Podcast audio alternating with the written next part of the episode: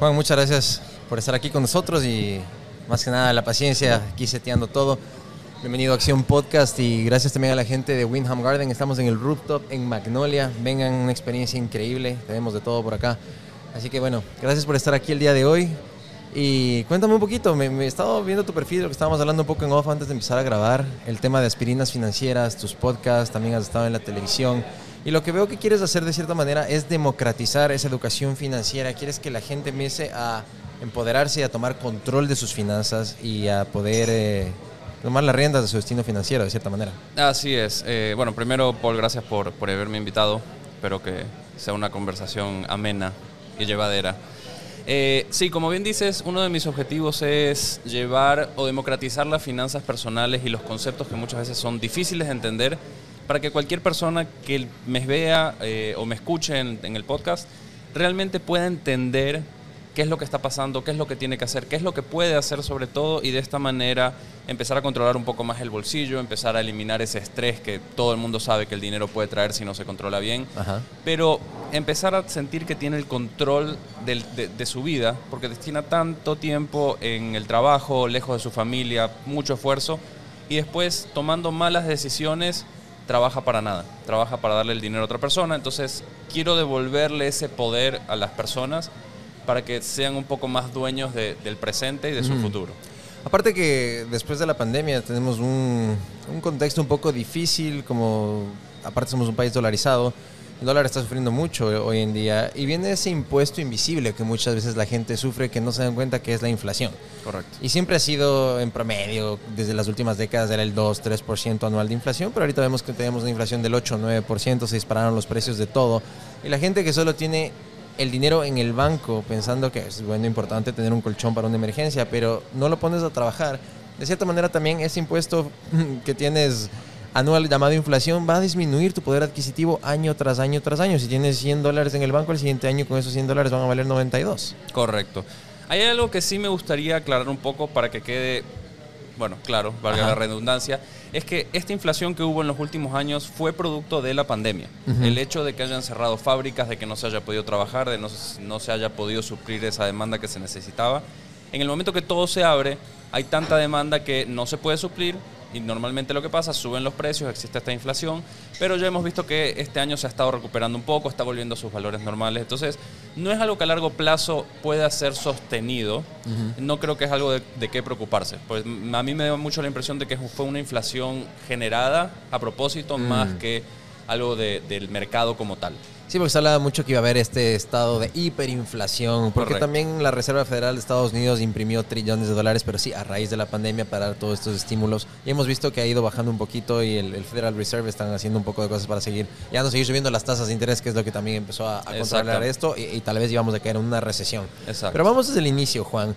¿Cómo llega a tu vida este momento en que dices, me gusta las finanzas, me gusta el dinero en el sentido de entenderlo, trabajarlo, cuidarlo, y quiero que mi misión de vida sea enseñar a la gente, educarlas para que tome justamente este control financiero sobre su vida, las riendas de, su, de sus finanzas. Bueno, antes de que empiece todo este proceso, yo estaba en la situación que estaban muchísimas personas. No tenía idea cómo funcionaba el dinero, tenía conceptos errados, no sabía dónde gastaba el dinero. Era el típico que me depositaban y a los tres días es, ¿y dónde se fue el dinero? No tengo ni idea. Mm. Vino la pandemia, personas cercanas a mí empezaron a perder absolutamente todo por esta idea de hay que vivir endeudados, la deuda es la única forma de tener éxito. Yo tengo deuda, pero mi negocio lo puede pagar. Bueno, vino la pandemia, el negocio cerró, no pudieron pagar más nada, tuvieron que vender su casa para pagar absolutamente todo.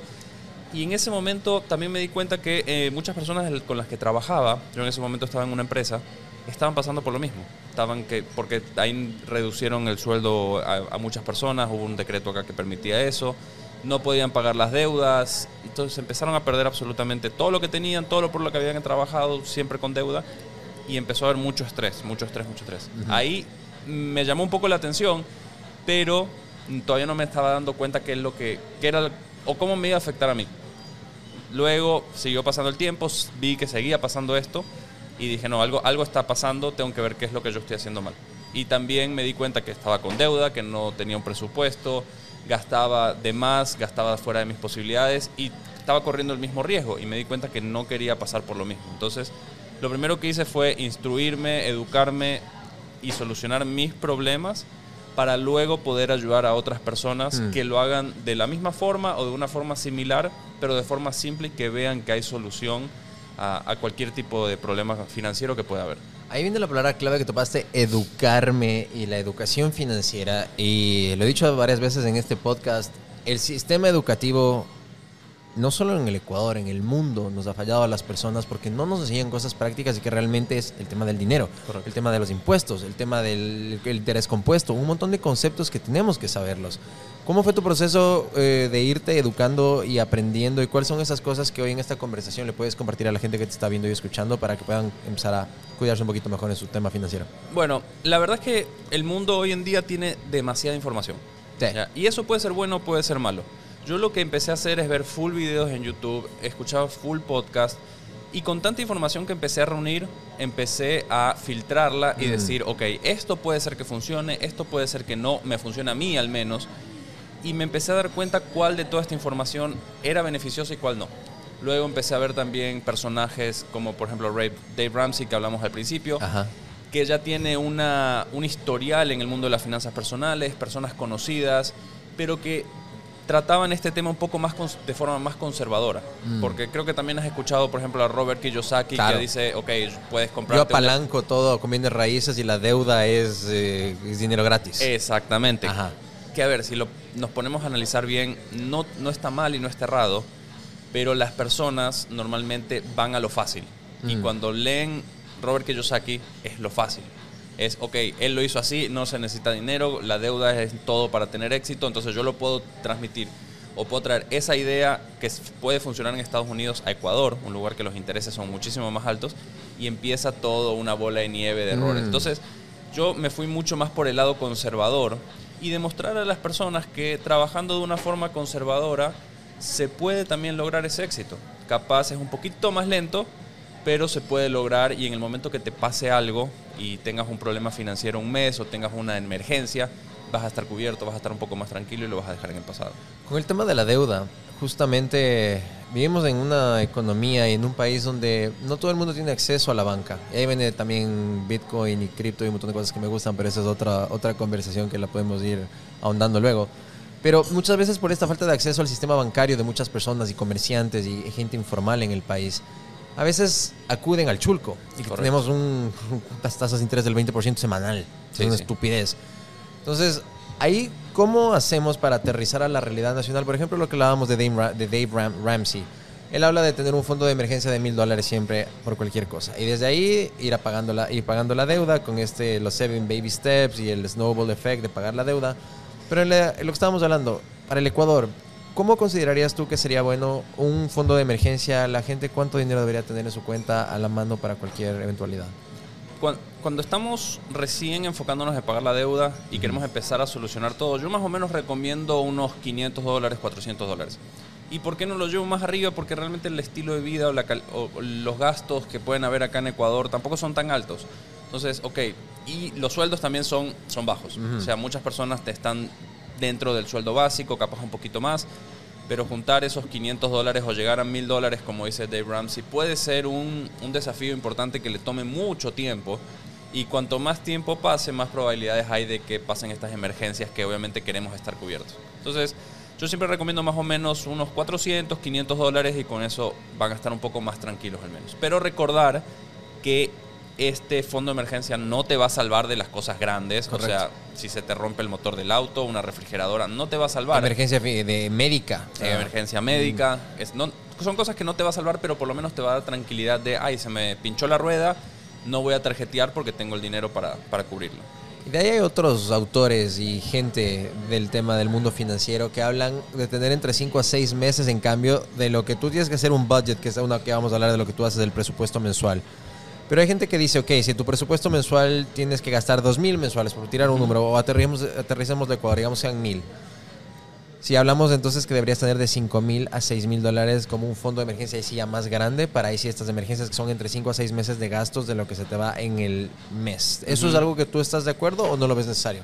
Yo estoy de acuerdo, pero una vez que ya pasaste eh, una etapa, porque el ser humano necesita mucho mucho logro, necesita siempre ser reconocido, necesita tener estas, estas victorias a corto plazo. Motivarse, sentirse Motivarse que va constantemente. Entonces, ese fondo de emergencia yo lo dejo para un poco después. Ok. Entonces la idea es ir pagando tus deudas y ver que, ok, pagaste la más pequeña con el método de la bola de nieve y eso te va a motivar a pagar la segunda, la tercera, la cuarta, la quinta. Y una vez que saliste de eso, te empiezas a enfocar un poco más en, en ese fondo de emergencia. Porque tener ese dinero parado, supongamos que son 5 mil dólares en este caso que estabas mencionando, puede pagar una, dos o hasta tres deudas que tenga la gente. Entonces, es preferible que salga de la deuda, que elimine ese riesgo de tener esas deudas y después se enfoque un poco más en, en esta protección. Pero eh, yo sí considero que unos, entre unos 3 y 6 meses de gasto está bien, pero yo lo enfoco de una manera diferente.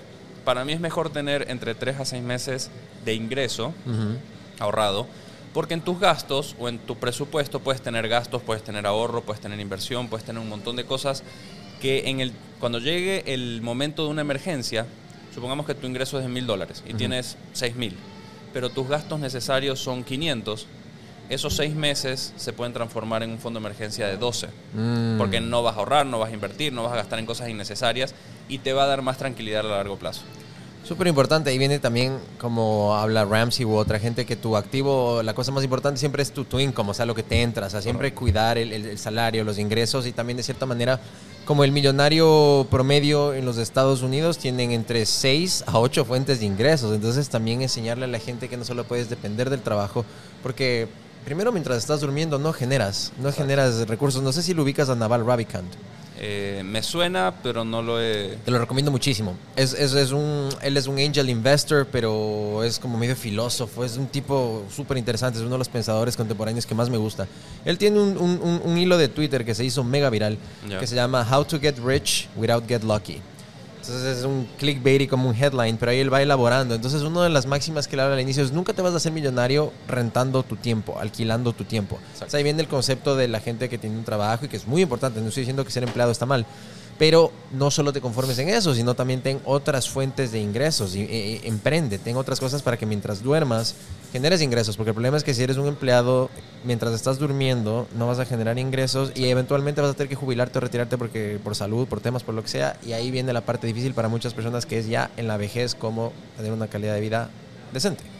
Bueno, eso que mencionas de que nunca te vas a hacer rico con tu tiempo, eh, es más o menos una... Justo hace unos días publiqué un video que el Monopoly, el, mon- el juego Monopoly o Monopolio, Ajá. te enseña justamente eso. Nunca te vas a hacer rico y nunca vas a ganar el juego pasando por la casilla de salida, que te Mm. pagan 200 dólares. Lo que tienes que hacer es invertir de a poco, invertir, comprar una propiedad, invertir en otras cosas. En, en Monopoly son más propiedades que Qué buen ese ejemplo, nunca lo había pensado de esa manera. Nunca vas a ganar haciendo eso. Ajá. Nunca vas a ganar comprando, invirtiendo en cualquier cosa simplemente por invertir, sino que tienes que hacerlo con una estrategia. O sea, es- para compleme- complementar ese ejemplo que diste, me Sí. parece que Monopolio nos enseña muchísimo sobre, sobre finanzas personales y cómo realmente funciona la vida y la vida de los negocios. Está buenísimo porque es súper didáctico, es súper pragmático. ¿Quién no ha jugado Monopolio? Y es más, te lo voy a robar porque las cosas buenas se roban, pero cuando lo haga te voy a dar, el, el- así como ahorita dije, Naval Ravikant, la, cuando te tope, cuando topen los podcasts del ejemplo del, del Monopolio, diré, Juan Suárez me enseñó eso. Adelante, está buenísimo, adelante. está buenísimo. Está buenísimo. Y otra cosa para que quede claro, es, es muy importante entender que es verdad que con tu tiempo o ven- vendiendo tu tiempo, seguramente no te vas a hacer millonario. Ajá. Pocas personas lo hacen, vamos a ser sinceros, hay, hay casos de excepción que obviamente cobran, 400, 500 mil anuales como un médico. sí, como médico o incluso más, pero son pocos, ¿no? Por ejemplo, el dueño de Apple que le pagan también con acciones. Ah, Estamos hablando de, de- El de- 1%. El 1% o menos. Pero lo que sí hay que entender, y como dijiste bien al principio, que Ramsey dice que tu poder más importante, tu arma más importante es tu ingreso. Ujú. Entonces tú lo que tienes que hacer es trabajar, seguir trabajando, porque mucha gente acaba de trabajar para una empresa o vender el tiempo tuyo para, para alguien más, está mal, porque estás haciendo rico a otra persona, entre comillas. Pero lo que no se dan cuenta es que trabajar para esa persona te está dando cierta estabilidad, que esa estabilidad te va a permitir invertir de a poco, por ejemplo, en acciones. Y empiezas a generar tu ingreso por otro lado. Pero la gente ya ve eso mal y siempre me escribe, ay, pero yo quiero hacer trading. ¿Y dónde vas, a, Chuf. ¿y de dónde vas a sacar la plata para hacer trading? Claro. De lo que ganen el trading, o De sea, lo es que como ganan que están trading. especulando. No se dan cuenta que Claro. pueden hacer trading, está bien. O sea, si alguien quiere hacer trading, adelante. Pero conservar un trabajo y tener una fuente de ingreso es mucho mejor que simplemente lanzarse al estrellato, tirarse a una piscina vacía y decir yo así voy a salir y lo voy a hacer bien. Entonces tengan mucho cuidado con eso, hay que tener mucho, mucho cuidado. Y si tienes un trabajo y realmente te quieres salir, empieza tu emprendimiento a poco o empieza a hacer trading de a poco y anda generando realmente un historial o algo que te, que te diga, ok, ya puedo salir, no necesito esto porque tengo otro ingreso por otro lado y eso me va a permitir crecer. ¿Sabes qué me parece interesante hablar un poco también? Porque me gusta conocer un poco también del lado más humano de la gente con la que hablo. Te escucho y percibo, y del research que te hice, has vivido en Argentina mucho tiempo. Y también percibo un poquito del acento. Cuéntame un poquito, ¿naciste allá, tus viejos de allá, tu familia, o solo fuiste para estudiar? ¿Cómo, qué, qué approach tienes tú y cercanía con, con, con, el país del sur? A ver, mi papá es argentino. Cuando vino, él vino a trabajar acá más o menos a los 20, 25 años, y conoció a mi mamá, se casaron. Nosotros nacimos acá con mis hermanos, vivimos, yo viví hasta los 6, 7 años y después mi papá quiso que nos vayamos a Argentina para vivir la vida y experimentar la vida allá y tener ciertas costumbres, o sea, más o menos lo que él había vivido. Entonces nos fuimos y estuvimos toda la vida, yo ahora tengo 34. Eres 89 igual que yo. Del 89, sí. Cumplí el viernes. Ah, feliz cumpleaños atrasado. Sí, sí. Eh, entonces estuvimos ahí, yo me volví a los 28 acá por un tema de trabajo, me ofrecieron un trabajo en el medio estuve estudiando en Estados Unidos, en la universidad, pero realmente toda mi vida la, la viví ahí. ¿Qué estudiaste? En ingeniería mecánica. Ah, wow. Jodido, ¿no? Ingeniería, sí, sí. Qué loco, un ingeniero mecánico que después se lanza al mundo. Me encantan esas historias, ¿verdad? porque... Es, es, que al final del día piensa, seas bailarín, cantante, ingeniero, pescador, carpintero, lo que sea, vas a necesitar dinero. Siempre. Vas a tener que saber usarlo. Entonces, el hecho de que uno sea ingeniero, que sea bailarín, no quiere decir que, ay, no, el dinero no está hecho para mí o yo no necesito un presupuesto. No, necesitas hacerlo. Y seguramente necesitas mayor educación porque no estás envuelto en ese mundo. Entonces, yo siempre digo, un, soy un claro ejemplo de que no necesitas estudiar economía, no necesitas estudiar finanzas o administración de empresas para saber de este tema. Y solo para aclarar, estudiando esas cosas no te enseñan finanzas personales igual.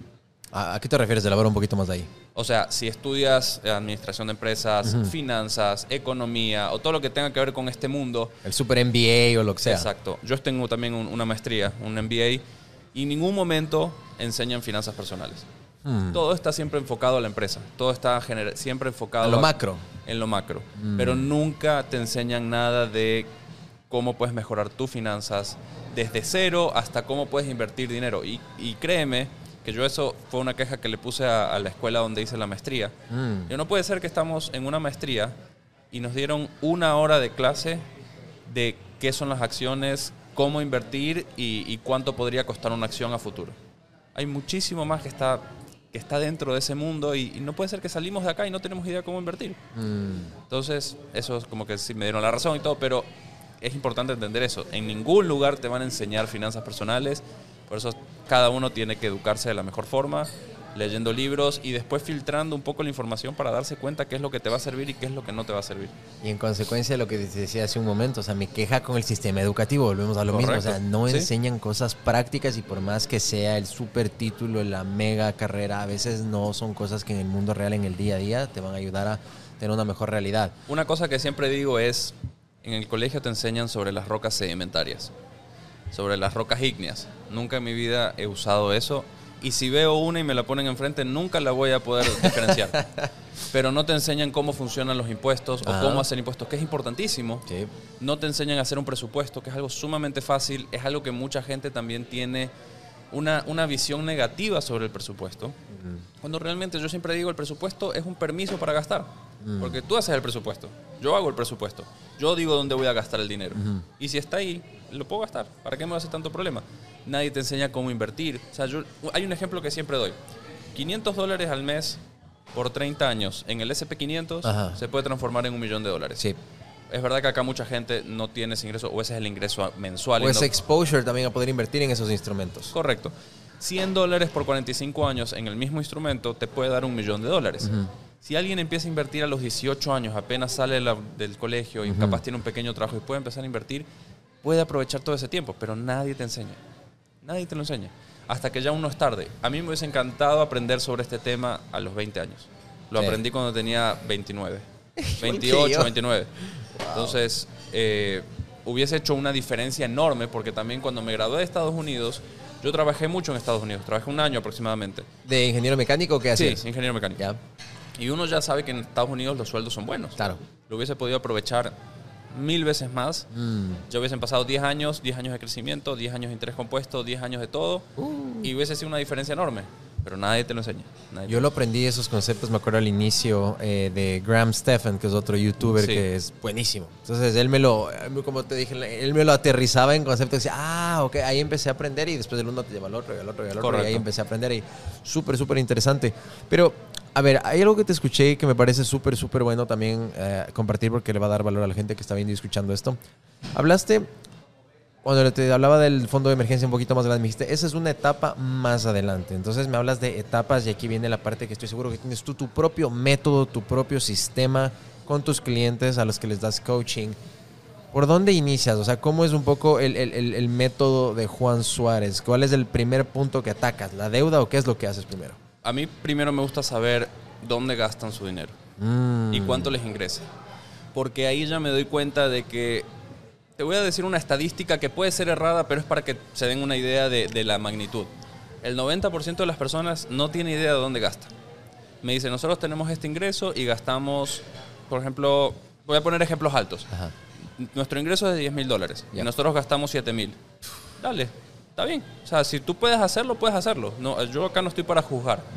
Empecemos a hacer tus gastos. Intenta- háganme- haz memoria para ver los gastos. Los gastos terminan siendo 12 mil dólares, 13 mil dólares. Ay, es más. pues. Correcto. Upa. Entonces no se dan cuenta. Entonces yo empiezo siempre por ahí, bien, mostrándoles el problema real. Es, no, es que no tenemos control, no sabemos dónde gastamos, pero bueno, gastamos esto, nos ingresa esto y no tenemos deuda. Bueno, listo, empecemos. Entonces, en no tenemos deuda empiezan a salir deudas. En gastamos esto, veo que gastan mucho más. Y ahí la idea también es preguntarle por qué creen que hacen eso. ¿Por Mm. qué gastan? ¿Por qué están, eh, no controlan, no hacen un presupuesto? Entonces, más allá de cuestionarlos, a mí me gusta conocerlos. Mm. E intentar entenderlos. Porque también hay que entender que muchos de estos personajes que vemos en YouTube o Dave Ramsey siempre hablan también de no te compres, por ejemplo, zapatos de 500 dólares, 600 dólares, 700 dólares. Yo, por otro lado, les digo, a ver, si tu ingreso te lo permite, adelante. Pero hazlo cuando ya esté un poco más sana tu, tus finanzas. Ujú. Si, si te puedes dar el gusto de hacerlo, yo no soy quien para decirte no lo hagas.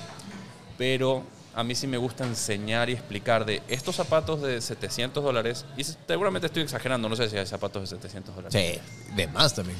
Pero estos zapatos de 700 dólares, que los vas a usar capaz tres veces al año para que no se te rompan, Mm. si tú los inviertes, te va- esto puede generar mucho más a futuro. Ujú. Entonces, le doy la herramienta también para que entiendan las consecuencias de sus, de sus decisiones.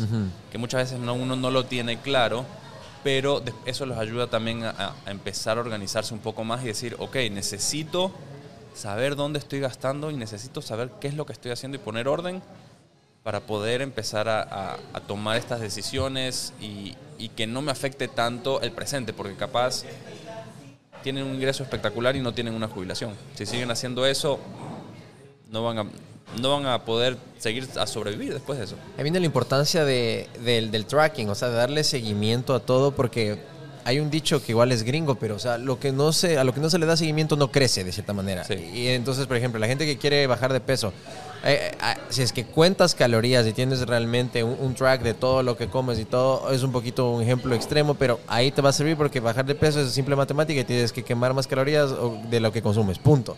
Lo mismo con los ingresos o lo mismo con las empresas, por eso tienen contabilidad y van siguiendo los KPIs de los objetivos. Entonces, en el tema del dinero, si es que no tienes un, seguimiento de cuánto gastas y cuánto entra, activos versus pasivos y todo eso, muy difícilmente vas a poder crecer. Y ahí viene el tema de la tecnología. La gente a veces estos conceptos o estas palabras, porque pueden sonar muy pomposas y cosas difíciles e intimidantes, es más fácil de lo que uno se imagina. No es la tabla de Excel, que conozco estas relaciones que se han terminado por tablas de Excel y cosas así. Estamos hablando de aplicaciones de teléfono. O sea, la gente pasa en el teléfono todo el puto día Sí. que, que el TikTok, que el Instagram, que la pendejada, que el chisme, insultando en el Twitter. Pero es tan fácil como tener una aplicación en el teléfono donde automáticamente a veces hasta se vincula con tu cuenta de banco y te va enseñando cuánto has gastado en ese mes comparado con el anterior. Te dice la siguiente semana tienes que pagar dos cuentas y todo. Y con el mismo teléfono puedes hacerlo. Sí, eso, sabes que en, en Ecuador esas aplicaciones no funcionan tan bien. ¿Cuáles? ¿Cuál, ¿A cuál te refieres? Las que, las que se linkean con tu banco. Pero lo puedes hacer manual. Se puede hacer manual y es un totalmente. ejercicio de a diario. Totalmente. Que yo lo hago también. Sí, yo, yo la verdad que tengo un Excel que siempre doy, ando, ando dando ahí el Excel. Tienes uno ya hecho para que la gente lo pueda hacer sí, rápido. sí, es, es casi, casi automático, pero siempre se necesita el input de la persona. Ajá. Si una persona no lo quiere hacer, no es que te va a dar información correcta. Así como dices, lo que no se mide no se puede arreglar. Eso, mide esa palabra, gracias. Eh, y, pero es tan simple como decir, si yo tengo mil dólares, ¿cómo gasto los mil dólares? No gastar mil doscientos, mil trescientos.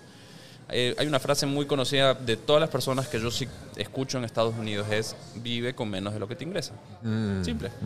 Tienes que vivir con menos de lo que te ingresa.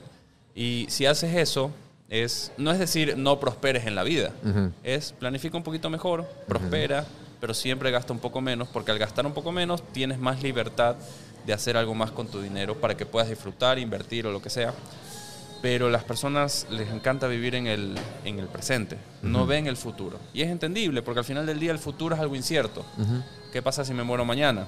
Ajá. ¿Para qué voy a hacer un presupuesto? ¿Cómo no voy a vivir la vida hoy?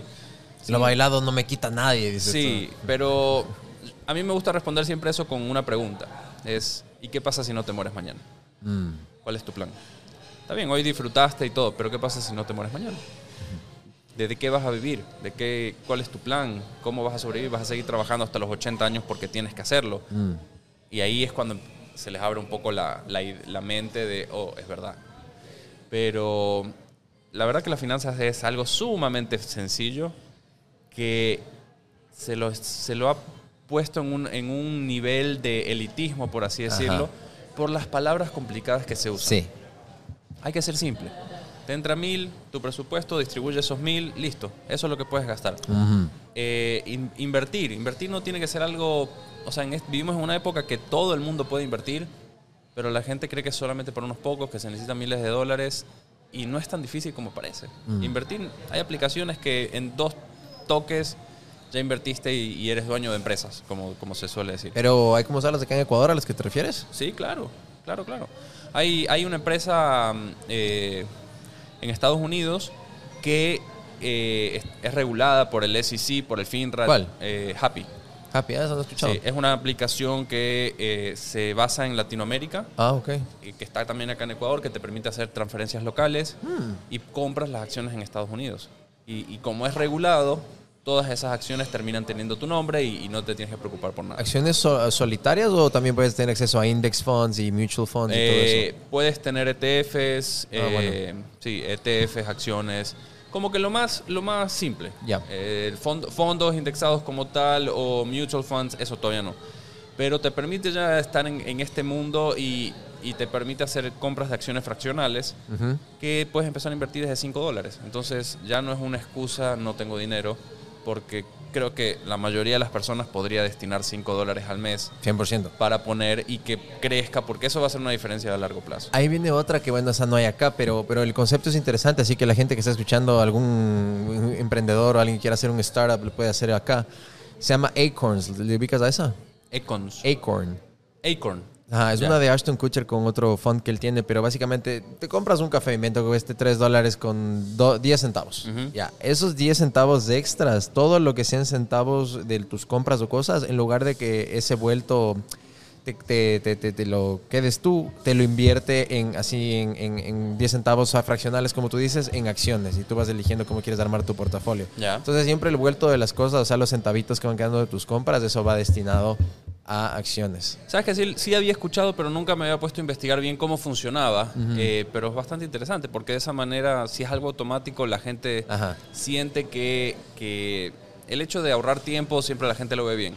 Y es algo que me preguntan bastante, ay, bueno, pero yo tengo que invertir todos los meses o cuánto, cuánto tiempo voy a invertirle en esto, no sé qué, que ni sé cuánto, porque la gente tiene la idea de la inversión es el trading. Y el trading uno puede estar ocho horas en una computadora y no pasa nada y no tienen tiempo. Pero yo les digo, a ver, te va a tomar un minuto hacerlo Pero si quieres que sea automático, todavía no existe una forma de hacerlo automático, al menos en esta aplicación. y, y cuando algo es automático, es mucho más fácil. La gente es más atractivo. Es más atractivo, sí. Pero es bastante interesante. La verdad que, pero no sé si Acorn funciona acá. No, tal vez no. y de hecho yo ya no la usaba, o sea, la, vi al inicio y todo, pero después dije, no, o sea, eh, como tú dices, por la facilidad y dar, obviamente el fee de ellos es mucho más alto, entonces es algo que yo lo puedo hacer directamente, entonces no, pero, pero le da facilidad a este tipo de gente que, le, le intimida o le da miedo, entonces lo hacen de una manera automática y sin pensarlo, porque con sus propias compras un pedazo de eso va directo a una inversión. Juan, hay otro tema que es fundamental para el Ecuador y las finanzas de la gente que nos está viendo y escuchando. El tema de las tarjetas de crédito. Y con esto hay dos vertientes. Yo tengo mi posición, que ya me han metido unas puteadas en, las redes sociales por, por, el, por, el, TikTok y el reel que hice de eso, pero yo hablo de justamente del interés compuesto. Que así como puede ser recontra que positivo para una persona y como hablaba, si empieza a invertir a los 18 años, después de 10, 15, 20 años, creciendo al 8% anual gracias al interés compuesto, vas a tener un millón de dólares o más. Pero ese interés compuesto también te puede hundir si es que hablamos de deuda. Y la gente muchas veces no entiende con el tema del plástico y de la tarjeta de crédito los términos y condiciones por no pagar a tiempo la tarjeta de crédito. Entonces voy a aprovechar ahorita esta conversación contigo, que eres el experto de esto. No digo ni la satanizo, digo, no digo que están malas tarjetas de crédito, así como Dave Ramsey, que es súper dogmático. No, para mí son una herramienta 100% útil siempre y cuando las sepas utilizar bien. Porque hay gente que no entiende que si no pagas y solo viven pagando el mínimo, el mínimo, el mínimo, después de ese 20% o lo que sea, porque a veces es así de alto el interés de las tarjetas de crédito, componiéndolo, haciendo este compound interest, se va a hacer una millonada y una deuda pendeja chiquita que empezó en mil, termina en full plata. Sí, ahí sí me gusta aclarar algo porque la ley ecuatoriana no permite el interés compuesto negativo. Mm. Entonces, todo lo que sea intereses en contra tuyo la ley dice que no se puede cobrar intereses sobre intereses. Ok. Entonces, por ese lado, es más un comportamiento de interés simple que de interés compuesto en todo lo que sea tarjeta de crédito, deudas, hipotecas. Por ese lado, no hay que preocuparse tanto. Pero es verdad, si uno paga eh, eh, el mínimo, va a pagar muchísimos intereses. Si uno se olvida de pagar las tarjetas de crédito porque no tiene el dinero, el interés empieza a acumularse.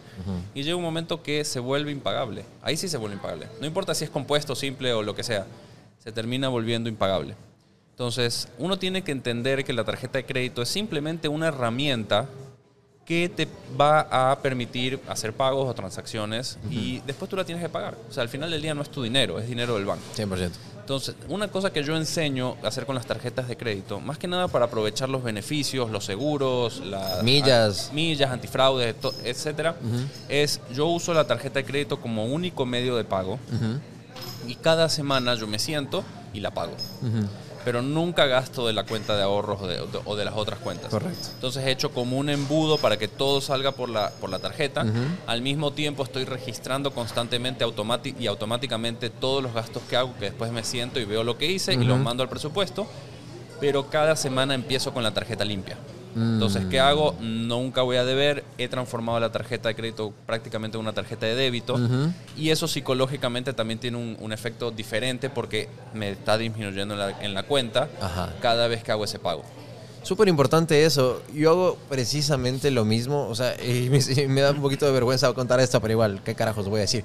Mis amigos y familia a veces se dan cuenta. O sea, yo he hecho lo mismo. He adecuado mi vida de que todos mis gastos y todo lo que yo pago es con la tarjeta de crédito. ¿Por qué? Porque aprovecho los perks, los beneficios, la protección antifraude y todo eso. Entonces yo nunca tengo efectivo.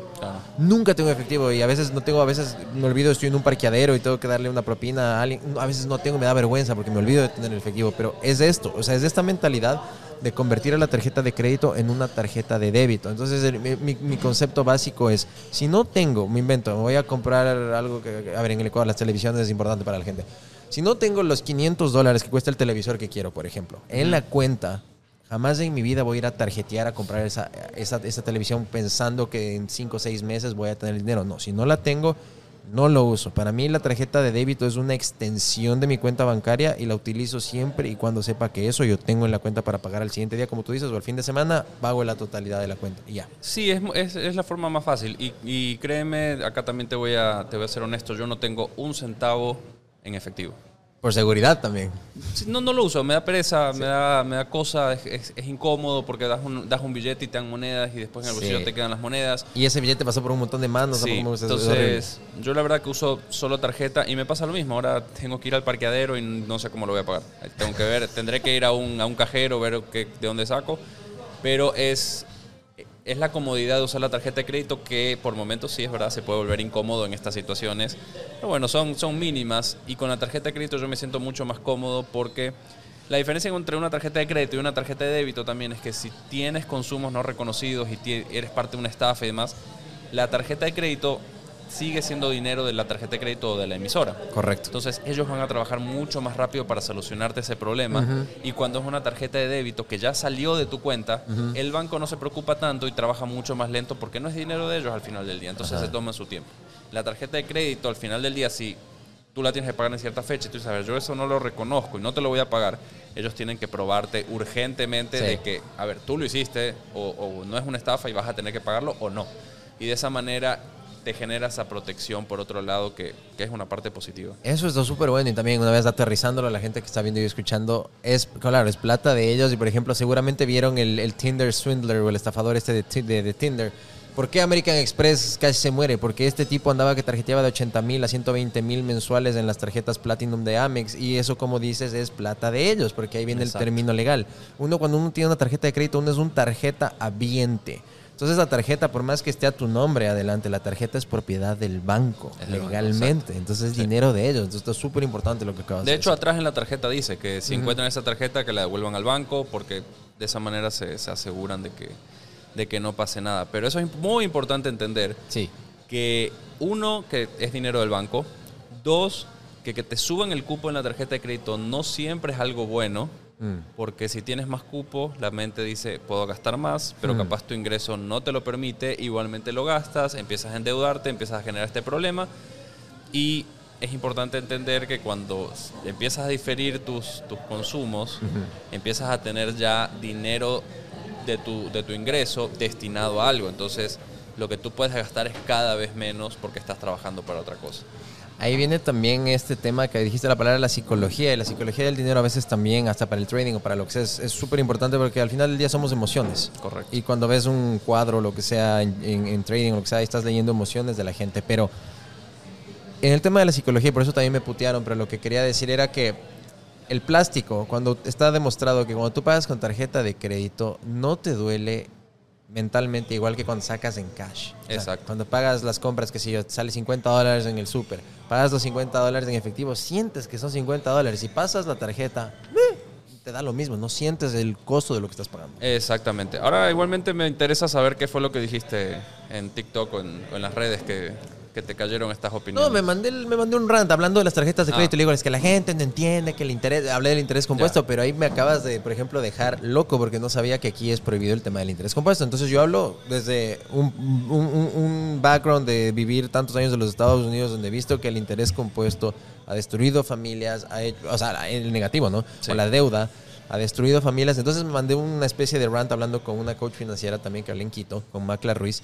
Entonces le, hablábamos de ese tema. Entonces dije, sí, que la tarjeta, que una deuda chiquita que empieza en mil dólares puede terminar en 20 mil, no se dieron cuenta cuánto. Entonces ahí empezaron los que utilizan como tú y yo las tarjetas de crédito para todo.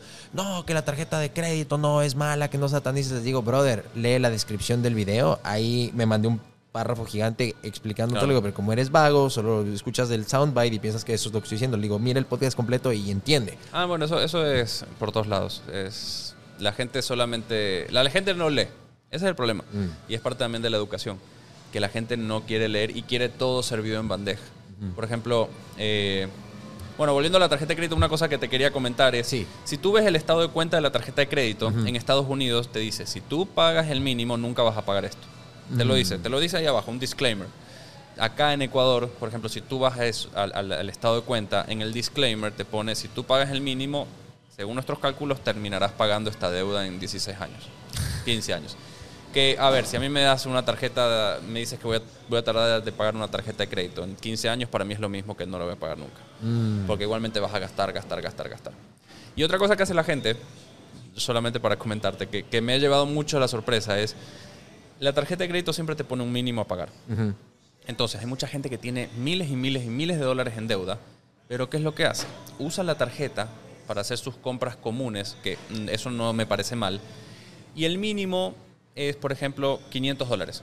Pero después de hacer sus consumos es 600. Mm. Entonces ellos pagan 600 dólares y es como que mantienen siempre esa deuda ahí amontonada porque pagan sus consumos del mes y la tarjeta dice, ok, está pagando, pero mantienen esa deuda y nunca la bajan. Ujú.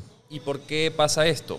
Porque existe esa ley justamente que no te permiten cobrar intereses sobre intereses. Mm. Porque si fuese de la otra forma, si permitirían cobrar intereses intereses, esas deudas ya estarían por las nubes. Claro, ahí sí tendríamos una terrible crisis, un- una crisis de deuda terrible a nivel de tarjetas, pero es que es, es- es- es terrible el, el alto interés que hay en ellas. Pero hay viene otro tema que tienes tú una opinión que puede ser también controversial de cierta manera.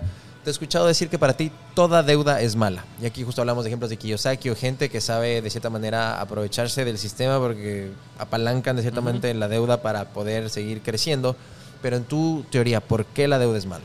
Bueno, hay un dicho que seguramente lo escuchaste de Dave Ramsey. Él, él, para los que no sepan, Dave Ramsey es un personaje de Estados Unidos, eh, muy, muy importante en tema de finanzas personales. Él es muy eh, controversial por todas sus enseñanzas, pero algo que enseña es que la Biblia, su forma de enseñar es básicamente una forma religiosa. Sí. Y la Biblia tiene muchos pasajes que enseñan sobre el dinero. Uno de esos es el, el- el deudor es esclavo del prestamista. Hmm. Ya. ¿Por qué significa esto? Porque si tú le debes a alguien, técnicamente tú te vuelves un esclavo hasta que le terminas pagando. Por eso, sí, perdón que te interrumpa, porque está súper interesante lo que dices, pero cuando hablaste de los 15, 16 años, no quería decir esa palabra porque es un poco fuerte, pero en mi cabeza dije, hijo de puta, 16 años por una especie de esclavitud. O sea, Sí. tener una deuda por 16 años ya. Bueno, de hecho yo escribí un, un un artículo para Forbes justamente hablando de la esclavitud moderna, refiriéndome a la deuda, Mm. de todo lo que te, te vuelve esclavo, porque tú trabajas para otra persona. Sí. Y bueno, simplemente como un fun fact of the day, en, en Roma, en la antigua Roma, en el imperio, si tú le debías dinero a alguien, esa persona, si no le pagabas, te podía agarrar de esclavo. Uh. Hasta que le pagues todo, te podía vender, lo que sea, porque de, alguna manera eras, eras propiedad o le debías algo y esa persona tenía el derecho a cobrarlo. Pero volviendo un poco al tema de que la deuda es mala, el tema es que mucha gente primero no sabe cómo ni siquiera funciona el dinero. No sabe cómo funcionan las tarjetas de crédito, los cheques, las tarjetas de débito, las inversiones, el interés, todo eso. Y ver a la, empezar a ver a la deuda como algo bueno es normalizar algo que después te va a traer mucho problema. Mm. Entonces, la de, deberle a alguien realmente a mí no me gusta y siempre me va a parecer que es malo. Mm. Ya sea deberle un favor, deberle dinero, deberle una comida, deberle lo que sea, porque constantemente está eso en la relación, está eso en el ambiente, en la atmósfera y puede generar cierta tensión. Mm. ¿Qué es lo que pasa con las personas? Ven a la deuda como su única salida y la única forma de tener éxito. ¿Por qué? Porque te permite conseguir lo que quieras hoy mismo. Ya no tenemos que esperar, ya no tenemos que planificar. Y ese no tener que planificar es cuando te lleva a tomar decisiones completamente erradas de que no haces el análisis correcto antes de meterte en un negocio, antes de meterte en un auto, en meterte para comprarte una televisor, lo que sea. ¿Ya? Entonces, puede ser que las deudas, para mí todas las deudas son malas, pero puede ser que hayan algunas necesarias, Mm. como la hipoteca. Para mí realmente la hipoteca es la única, la única que se salva. Porque cuando uno está empezando es difícil tener toda esa cantidad de dinero, las casas cada vez están más altas, no vivimos en la época de nuestros abuelos que era todo más Y accesible. las tasas son más altas. Las tasas son más altas en Ecuador, sobre todo, que estamos al 9%. En Estados Unidos han subido un poco, pero creo que están en el 4%, 5% ahora que en este último año. Pero el 9% es muchísimo dinero. Y la gente lo que siempre hace es, yo puedo darme este lujo de tener esta deuda hoy pensando en recursos futuros que no existen. Pero nunca piensan en ese riesgo. Entonces, ¿por qué toda deuda es mala? Porque siempre existe riesgo de que no puedas pagarla y que te, te metan en coactiva, te metan juicios, te quieran eh, sacar la casa, te quieran sacar el auto, quieran embargarte. Hay muchísimos más riesgos, pero la gente no lo sabe ver. Entonces, Mm. como lee a Kiyosaki, ojo, Kiyosaki me parece que explica cómo funciona el dinero espectacular. Es muy claro, eh, abre, la- abre mucho la mente, pero también en esa mente que te abre, esa mente abierta, te puede estar metiendo ideas que no son replicables acá en el país, que no son Mm. replicables en muchos lugares del mundo y que no es tan fácil como parece. Porque detrás de todo lo que hace Kiyosaki, te aseguro que él es va al mínimo detalle en el análisis y no es que se manda a hacer las cosas de, forma, de forma errada. Entonces, ¿Por qué toda deuda es mala? Porque nadie sabe ver los riesgos que hay detrás y cree que tener un trabajo es, es constante, cree que nunca va a volver a haber una pandemia, cuando Mm. hay una pandemia en cualquier momento, o sea, nunca nadie se lo espera. Eh, piensa que la empresa donde trabaja nunca lo va a despedir o nunca va a quebrar. Entonces, todas esas cosas son las que me llevan a decir que la deuda es mala porque al final del día, y, y esta frase la escuché en Ramsey, de una señora que decía, el dinero nunca era mío, incluso cuando llegaba a mi cuenta. Yo, traba- yo trabajaba tan duro por un dinero que nunca era mío, incluso cuando estaba en mi cuenta porque sabía que se tenía que ir. Entonces me di Oh. cuenta que estaba trabajando para otra persona, Mm, Va al banco. para el banco, para un prestamista, el chulquero, para lo que sea. Entonces, a mí ya no tener ese control de algo que destinas tanto dinero ya me parece mal. Ahí viene otro tema que quiero hablar contigo. Justo tomaste el tema de los bienes raíces y la casa. Y en el Ecuador, como dicen, la casita es, o sea, es el carrito y la casita, ¿verdad? Pero el, el carrito y la casita, pero la casita es básico, es algo que todo el mundo sueña y aspira a tener. ¿Cuál es tu punto de vista con esto? Porque nuestra generación, los millennials, han venido desarrollando diferentes estilos de vida. Cada vez algunos son mucho más eh, minimalistas, frugales, eh, conservadores con su dinero. No les importa tantas cosas. Cada vez también no tienen hijos. Es a veces una generación que tiene más capital porque también no tiene hijos, no se casa muchas, en muchas ocasiones. Pero no sé si has escuchado este concepto de eh, rent where you live, buy what you rent. ¿Qué significa? No comprarte un bien raíz, que sea una casa. Ahí viene a lo Kiyosaki. Para él una casa es un liability, un liability no es una inversión. ¿Por qué? Porque te genera impuestos anuales, mantenimiento, No, totalmente. gastos, un montón de cosas. No te genera, o sea, no es un activo. Entonces hay ciertos millennials que dicen, yo para vivir, yo no quiero una casa porque igual me voy a morir y eso pendejada no lo dejo a nadie. Mejor yo rento, yo alquilo donde voy a vivir. Así es que mañana viene un gobierno fascista o lo que sea, me tengo que salir volado del país, hay una emergencia, un terremoto, lo que sea, me puedo ir. Tengo la facilidad de irme o cambiarme de casa si no me gustó, cambiarme de barrio, cambiarme de lo que sea. Pero lo que sí voy a comprar es un pedazo de bien de raíces que me genere ingresos. Entonces, ¿a qué me refiero con un bien raíz de esto? Un multi-family complex. O compro un edificio, o me construyo una casa que la reparto en cuatro departamentos y alquilo los cuatro. Entonces, tengo un bien raíz que sí, no es para vivir, pero me genera ingresos y donde yo vivo, alquilo y gasto menos y puedo hacer todo lo que te dije. A ver, eh, existen definitivamente muchas filosofías sobre ese tema. Yo te voy a dar la mía y, te, y- y te lo voy a explicar por qué. Primero, esas mismas personas que dicen que no quieren tener una casa porque les genera todos estos gastos, Ajá. son los mismos que cambian el auto todos los años Mm. o cada dos años y pierden valor todos los años. y, están perdiendo dinero todo el tiempo. Ahora, para mí la casa, más allá de una inversión, porque obviamente la casa donde uno vive no es una inversión como tal, y más si uno la saca con hipoteca por las tasas de interés. Yo siempre doy un ejemplo que es una hipoteca de 100 mil dólares a 20 años, uno termina pagando 115 mil dólares solo en intereses. Es decir, esa casa que te costó 10 100 mil dólares, ahora tú pagaste 215 mil dólares. Y en 20 años la plusvalía tampoco es que crece tanto. ¿sí? Y si crece, la plusvalía obviamente crece en tu casa y crece en todas, entonces el poder adquisitivo tampoco es que te duplicó y demás. Y lo que ya hablábamos, inflación, también y la todo inflación, lo que va sí. Entonces, para mí la casa es, es un lugar de estar tranquilo. Mm. ¿Por qué? Porque si viene, si tú puedes estar, tú puedes estar alquilando y entiendo esa postura de que te da flexibilidad y demás, pero tú puedes estar alquilando y resulta que el dueño te echó porque se acabó el, o no te quise, quiere renovar el, con- el contrato, te tienes que estar mudando cada uno o dos años tú constantemente. Para mí la casa te da esa tranquilidad, de que es tu casa, de que está tranquilo, y más si está pagada. Si tienes una casa pagada, creo que es lo mejor que te puede pasar. Obviamente es difícil, pero es lo mejor que te puede pasar. Ahora, ¿qué es lo que viene por un lado? Mucha gente se mete a comprar la casa sin tener las posibilidades correctas o sin hacer un plan correcto Ajá. porque se endeuda demasiado, no tiene suficiente ingreso, es muy variable, no puede planificar bien y después pasa que empiezan a deber, pierden la casa, la- el banco la remata, no recuperan casi nada del dinero y eso puede ser un problema. Entonces yo siempre digo, si no estás preparado para comprar, alquila.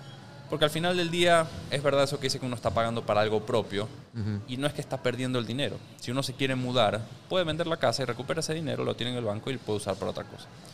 El problema es que esta ideología de alquilar, para, comprar para alquilar, la gente también tampoco se da cuenta que no tiene el dinero para comprarlo en efectivo. Y todo ese ingreso que viene de parte del alquiler va a ir al banco. O sea, tú tienes que pagar el ba- al banco. Claro. ¿no? Y nada te garantiza que va a estar alquilado el, todo el periodo, supongamos que son 20 años, que va a estar alquilado 20 años. En algún momento no va a estar alquilada esa casa y tú tienes que tener la, po- la- la- la posibilidad de pagar ese, esa cuota sin que te afecte tu otra vida. Y ahí vas a tener que pensar que tienes que alquilar y que tienes que pagar un- una hipoteca. Además que te tienes que hacer cargo de los impuestos, te tienes que hacer cargo del mantenimiento, te tienes que hacer cargo de un montón de cosas que las personas no se dan cuenta en el momento que están tomando esa decisión y dicen, ay, soy un inversionista de bienes raíces y demás. Y lo peor de todo, algo que no, por lo menos a mí no me gusta acá de- de- del país en temas de bienes raíces, es que tú no puedes echar a nadie que sea mayor de edad, no puedes echar a nadie que tenga hijos, no puedes echar a nadie que tenga un hijo o una persona discapacitada a su, a su, en su control. Entonces, esa persona puede no pagarte nunca y no le vas a poder sacar nunca de la casa. Wow. Y si le alquilas la casa a una persona por más de 10 años, esa persona puede decir, esta es mi casa. Sí. Porque yo le estaba pagando. Y a una persona que yo conozco le está pasando eso y está en juicio. Exacto, justo y esos casos que cuando llegue el año 9 es un año de fricción con los arrendadores y se empiezan a buscar maneras para sacarle al inquilino, al arrendatario, porque después dicen, hijo de puta, el próximo año esta persona ya me va a poder quitar mi departamento. Sí, sí, Sí. entonces tener esas tener esas esos miedos siempre que la ley esté protegiendo al inquilino y no te proteja a ti Sí. a mí me da miedo y las personas que se meten en esto eh, igual creo que esa filosofía es un poco más americana Sí. acá no, no, no es tan fácil hacer eso Eh, si lo hacen acá mm, estoy seguro que no contemplarían todos esos riesgos y todo lo que tienes que tener en cuenta. Y de hecho me llegan full preguntas, aunque yo sé que esta frase es un poco cliché, el- me, me, me hacen muchas preguntas, pero la verdad es que me llegan... Pero a veces es cliché por algo, es porque le pasa a mucha gente. Me dicen, no, es que yo tengo esta casa para alquilar y no la puedo alquilar y, y- y el BIES o el banco me está queriendo, me está diciendo que la tengo que pagar. Y sí, la tienes que pagar. O sea, ¿para qué te compraste, para qué te metiste en esta vaina si no tenías realmente la posibilidad de hacerlo? Una cosa es que tú tengas la plata y digas, voy a alquilar la casa o me voy a comprar un departamento en, en- en oportunidad y la voy a poner a alquilar. ¿Por qué? Porque ahí te está ingresando un dinero constante. Claro, y se paga solo en teoría el- la hipoteca. Sí, no, pero acá te digo, supongamos que tú tienes el dinero. O sea, tienes tu casa. Ah, sea. cash, todo el valor. Sí. Mm. O sea, o tienes el dinero, tú quieres alquilar, perfecto. Tú quieres alquilar Ajá. y tienes el dinero y lo pagas al contado, perfecto. Claro, este es un activo, un Porque ingreso. tienes un ingreso, no le debes nada al banco. Si un mes no está alquilado, realmente no te tienes que preocupar. Esas son cosas diferentes. Sí. Entonces, para mí, los bienes raíces se tienen que alquilar con. O sea, es- perdón, se tienen que comprar al contado. A lo Dave Ramsey. Entonces, y Totalmente. también eso viene, eso sí es súper ecuatoriano este ejemplo, porque eso pasa mucho aquí y en el mundo. O sea, esto es naturaleza del ser humano y es una conversación importante que hay como tener. El tema de, de- de- del estatus, el tema de, de querer comprar estatus, el tema de no cubrirse hasta donde las sábanas permiten. Precisamente este tipo de cosas pasan porque en el Ecuador, en la China, en donde sea, la gente muchas veces se compra algo que no puede permitirse, pero se extienden más allá de lo que pueden, simplemente por, para, por aparentar, o por el keeping up with the Joneses, o para decir, hijo de puta, miren mi casota, o miren cómo tengo, o miren lo bacán que soy, o lo chévere que soy, pero no se compran lo que puede realmente permitirse. Ahí viene el tema del budget que dice el presupuesto. O sea, uno tiene que saber hasta cuánto y cuándo, o sea, el, el- el presupuesto, el valor máximo de una casa que uno se puede permitir comprar. Exacto. Y nadie hace eso. Estoy, el 90% de personas sabe comprar algo mucho más allá de lo que pueden realmente pagar. Sí, acá sí hay, voy a hacer una diferencia entre Ecuador en este caso y Estados Unidos. Eh, en Ecuador los bancos tienen una normativa o tienen una forma de operar que máximo te prestan hasta el 30% de tu ingreso. Si estás casado es el ingreso del hogar. Entonces de cierta manera están regulando mucho su riesgo. ¿Qué quiere decir esto? Supongamos que tú tienes, te quieres comprar una casa y tu ingreso es de 3 mil dólares. El banco máximo te va a prestar mil dólares o 900, cercano a, esa- a ese valor, porque es el 30% de tu ingreso. En base a eso, ellos van a hacer el cálculo y van a decir, ok, estos mil dólares equivalen a 120 mil dólares de préstamo. Y esto es lo que te puedo prestar, no te voy a prestar más. Entonces, de cierta manera, están un poco más, más controlados. En Estados Unidos, para no hablar tanto de Dave Ramsey y Sí. Stefan- eh, Graham Stefan, él tiene como 4 o 5 millones de dólares en deuda, en, en bienes raíces, Sí. y debe pagar, mil- debe pagar miles y miles de dólares en, en, en en- ¿cómo es? en cuota de hipoteca. Sí. En Estados Unidos no te ponen tanto límite. Te dejan crecer y crecer y crecer y crecer y puedes deber muchísimo dinero. Eh, De hecho, te incentiva el sistema que mientras más deuda tienes, mejor es tu crédito, tu historial crediticio y tu score. Es- es- está- Bueno, eso, eso es un. Eso es una carrera de la rata, como dice, Sí. como dice este Robert Kiyosaki. Porque el historial crediticio no dice nada de tu éxito. Claro, no. No hice absolutamente nada. Pero es elemental. O sea, en Estados Unidos, si es que tu historial es bajísimo, es poco como que eres un ciudadano de tercera clase. O sea, no tienes acceso a un montón de cosas. Exactamente. Pero si uno se mete dentro del historial, y tanto acá en Ecuador, yo ya he hecho algunos, algunos videos al respecto, te dice cuánta deuda tienes hoy, cuánta deuda has tenido, cómo la has pagado y cuánto, hace cuánto tienes deuda. Entonces, todo es la deuda. Y para mantener un buen historial, necesitas si ya pagaste la deuda, necesitas sacar otra. Porque si no, upa, mira, este está, está mostrando que no tiene deuda. Y así sucesivamente. Pero eso también es preocuparse constantemente de préstamo, préstamo, préstamo, préstamo. El otro día una persona me decía, no, es que me castigaron y mi historia crediticio es de 60. Y no me van a prestar dinero por no sé cuántos años. Le digo, ¿qué suerte tienes? ¿Qué, suerte tienes? O sea, vas no, no vas a estar en riesgo por tantos años vas a necesitar planificar sí o sí todo lo que vas a tener que hacer. Y esto te va a dar otra mentalidad. Mm. Entonces, se puede. Yo vivo, mi única deuda es la hipoteca. Que si yo quisiera, la puedo pagar en, un par de meses. Porque tengo, tengo hechas ciertas inversiones, tengo, que simplemente, eh, como la bolsa ahora está creciendo y demás, estoy aprovechando el momento. Para no quedarme en cero, para, para no salir y no, no, no salirme de la ola antes de tiempo. Pero más allá de eso, yo no tengo un solo centavo de deuda y vivo tranquilo y viajo y, consigo lo que quiero y simplemente planificando. Mm. Entonces voy un poco más lento, pero mientras todos van rápido y después se terminan cayendo, yo lo voy a pasar. Es como el cuento de la liebre y la tortuga. Mm. Siempre gana la tortuga.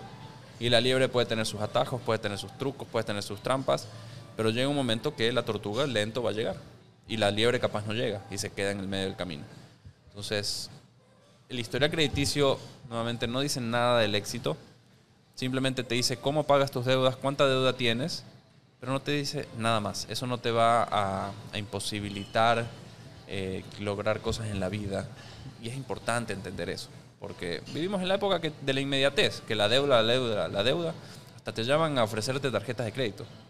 A mí Yo creo que llaman, acosan. Sí, sí, totalmente. A mí, yo abro la aplicación del banco y me dice, tienes un préstamo preaprobado de tantos miles de dólares. Y yo no, no quiero, no me ofrezcan más, no, no me interesa. Pero claro, una persona ve eso, una persona normal ve eso, ay, me están ofreciendo 40 mil dólares, lo voy a tomar. Y después no le alcanza, la cuota no le alcanza ni siquiera con su ingreso.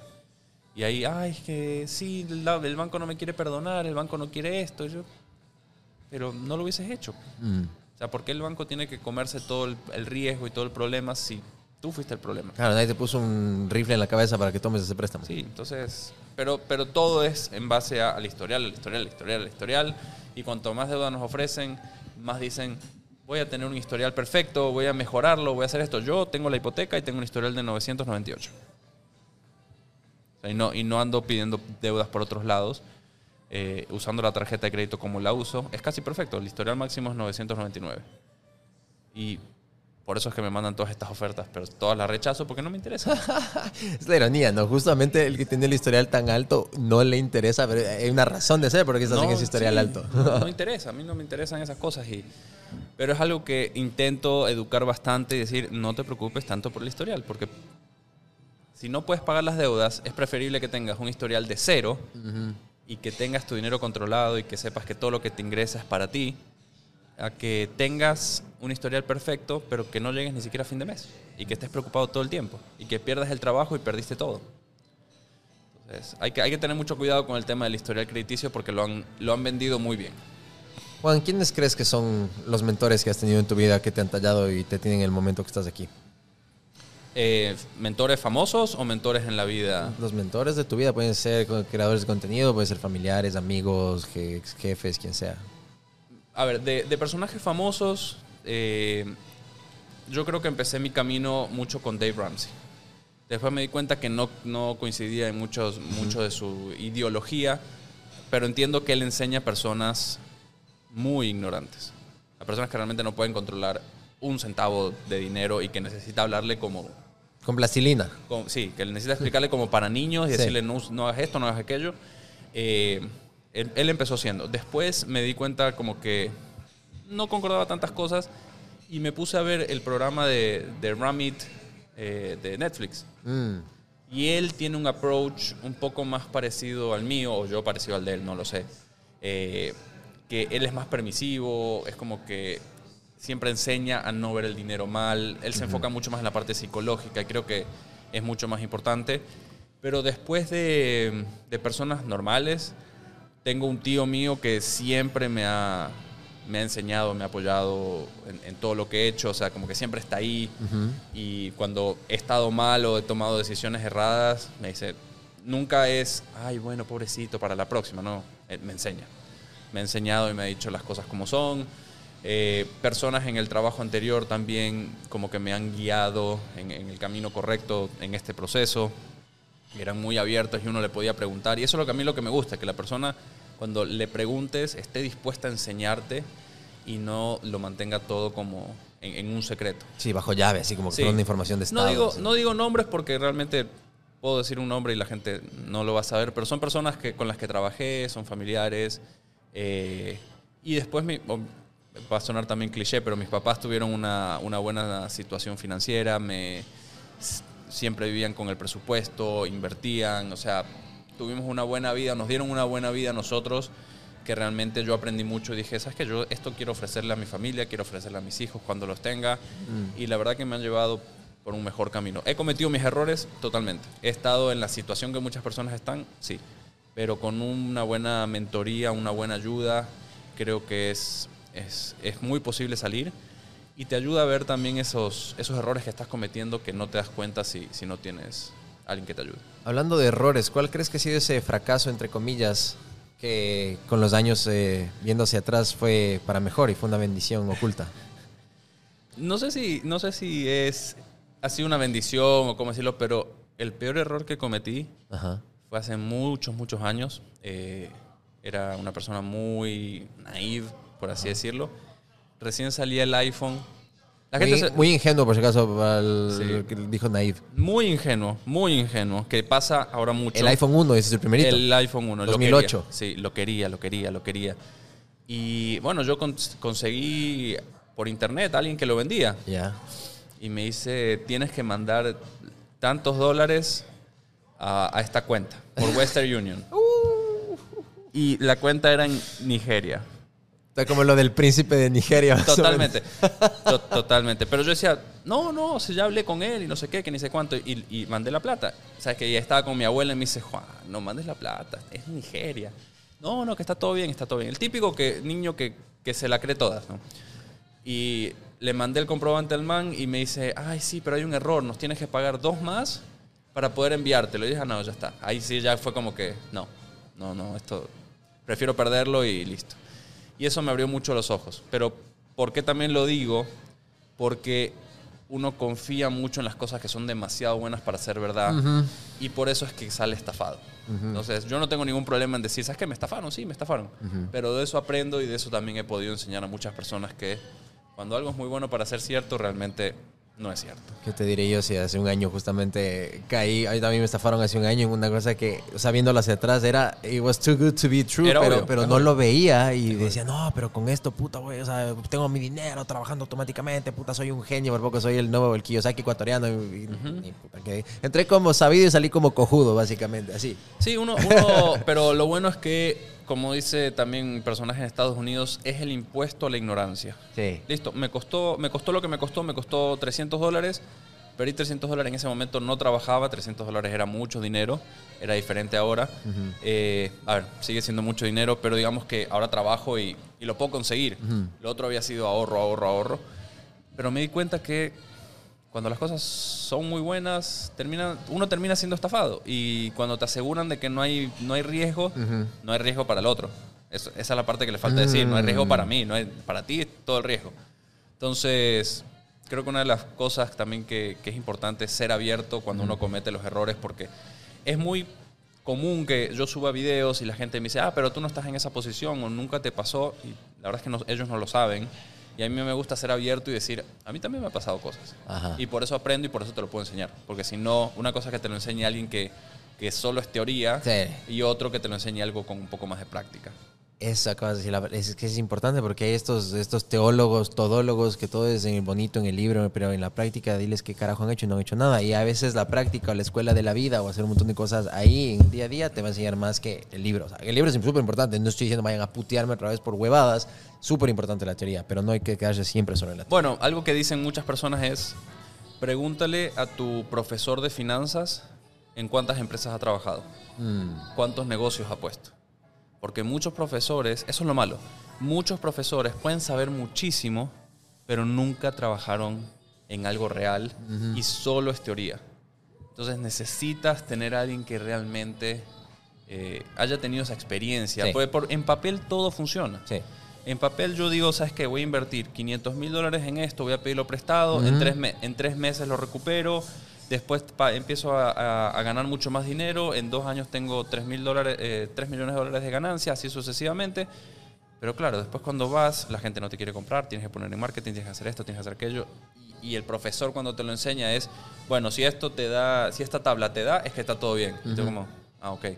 Entonces, es muy importante que a la hora de confiar en alguien, se aseguren de que esa persona tenga experiencia, porque una cosa es decirlo con teoría, que te lo puede decir cualquier persona en YouTube, en Instagram, en lo que sea.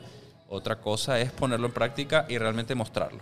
Es que ahí viene lo importante, o sea, uno tiene que en la vida, no solo en las finanzas, en cualquier rama, saber de quién recibir consejos y a quién pedirle opiniones, porque, o sea, si voy a tomar consejos financieros, no voy a tomarlo de alguien que tiene unas 10 coactivas y que está en bancarrota, es insolvente y un montón de cosas, pero habla bonito. O sea, y si voy a, a recibir coaching de fitness, no voy a tomarlo de un man que tiene puta hipertensión y full sobrepeso y todo. O sea, no, no, no por juzgar, pero sí No, usar el pero concepto. es- totalmente. O sea, uno tiene que rodearse o tomar información de gente que tenga los resultados que tú quieres conseguir. Así de simple. Sí, la típica, no tomes consejos de tu tío que está quebrado. Eso. Esa, esa es la, esa es la- porque eh, al mismo tiempo, como te decía, mi historia empezó así.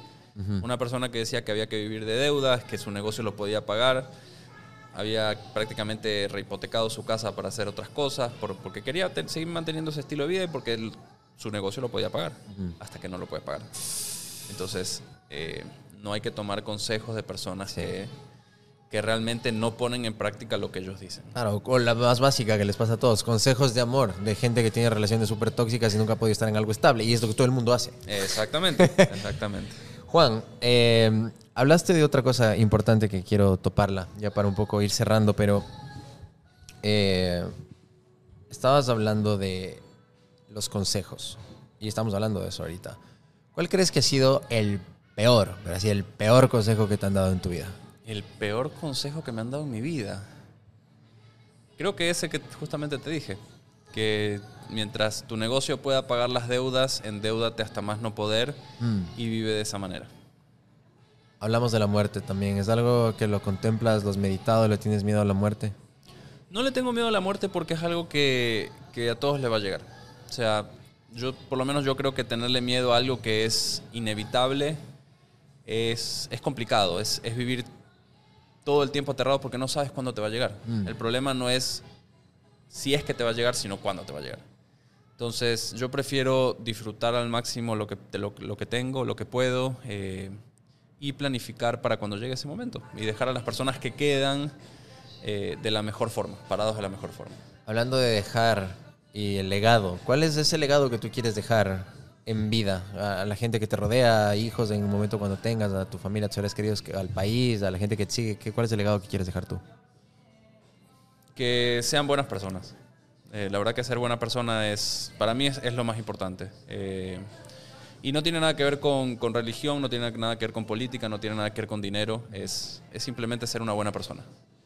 Porque siendo una buena persona vas a ayudar a mucha gente, siendo una buena persona te vas a preocupar por los demás, siendo una buena persona vas a ayudar, si una un amigo te pide necesito que me ayudes a, a hacer una mudanza, vas a estar ahí. Si alguien necesita que lo ayudes con, con dinero en este caso y puedes hacerlo, no se lo vas a prestar, se lo vas a dar.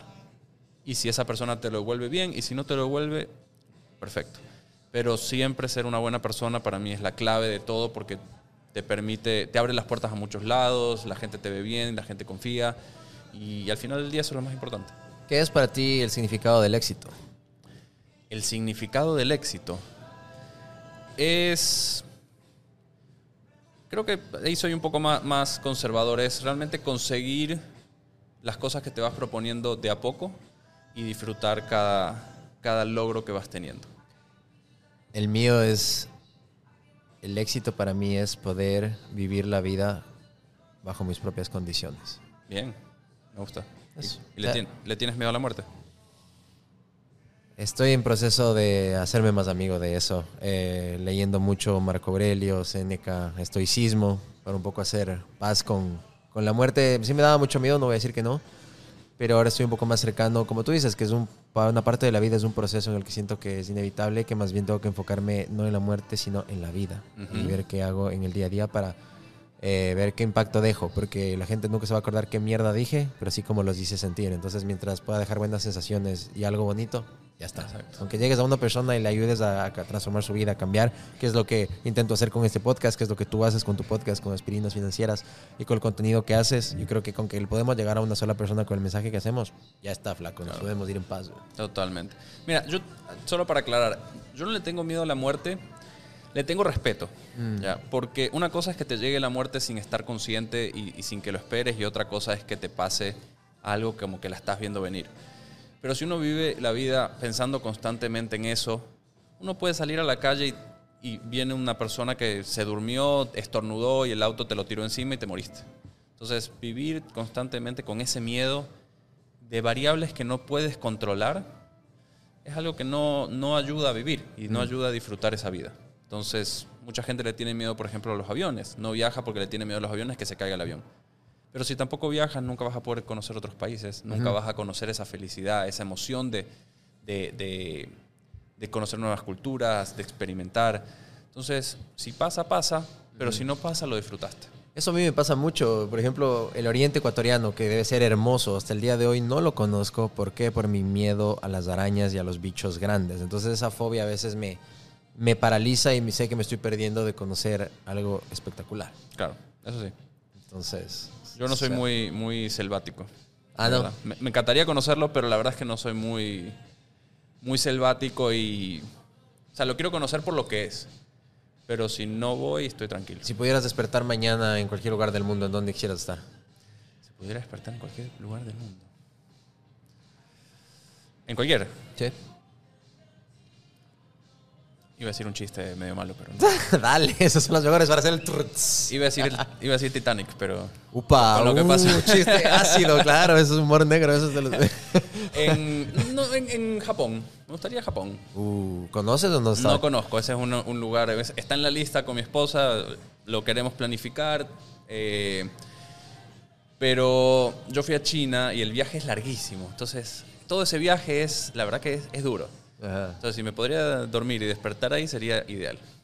Claro, yo tampoco he estado en Japón, pero con la gente que, que- que he conversado, que han estado ahí, dicen que desde que sales, o sea, es otro, así como en Star Wars, no sé si te gusta, pero es como que es otro planeta, o sea, es otra dimensión, es otro universo, Sí. sientes que estás en otro mundo diferente, o sea, todo, todo es, es otra onda, pero es hermoso, o sea, todo el Sí. mundo mala acá de Japón, que es top. Sí, la verdad que, y, y la cultura y la historia que tiene, la, La verdad me parece, me parece espectacular. La comida, me muero de ganas de ir a Hokkaido y probar todas las cosas que tienen ahí, pero ¡woo! A probar un sushi real. Sí, eso sí es, ah, que ves, al mercado, así dicen que se va al mercado ahí de pescado, entrar en Japón y comes ahí, es que, que rico. Sí. No, no, top, top, top. Y sabes que te, te hubiese dicho todos esos lugares que se ven en Instagram, Bali, la huevada de pero siento que sí. uno va ahí y, y- y no es lo, lo que te muestran. Mm, ¿Crees que es un marketing exagerado? Sí, de hecho hay muchos videos que dicen, esta es la realidad, esto es lo que te muestra Instagram y después cuando te muestra la realidad es nublado, es lleno de gente, que no. No. Entonces, hay una foto, no sé si viste, que es, creo que es en Bali, que, que es un arco medio extraño Ya. y la gente se toma foto y hay un, hay un lago antes. Mm. Ya. Ese lago, ya han mostrado cómo lo hacen, es un señor que está sentado, así como estamos nosotros dos sentados, pone un espejito y le toma foto como que poniendo el celular en el espejito. Entonces no es un lago, es un espejo. y es terrible, o sea, y es... Entonces uno dice, yo voy ahí para ese lago y te encuentras con un señor en un espejo y, y una cola enorme. Entonces, no sé, siento que esas cosas me, me defraudarían, pero Tokio es un lugar... To- Tokio o, o- o Japón en general, porque Sí. siento que Tokio debe ser espectacular, pero el, el- La cultura, el misticismo. la parte rural de Japón Mm. me parece que debe ser espectacular. O sea, todas esas como que que no está globalizado y Sí. que todavía la gente sigue viviendo como en, en esas casitas pequeñas. Eso me parecía espectacular. Hay otros dos que me encantaría ir. eh, Nueva Zelanda también me llama muchísimo la atención. Y la otra, Islandia.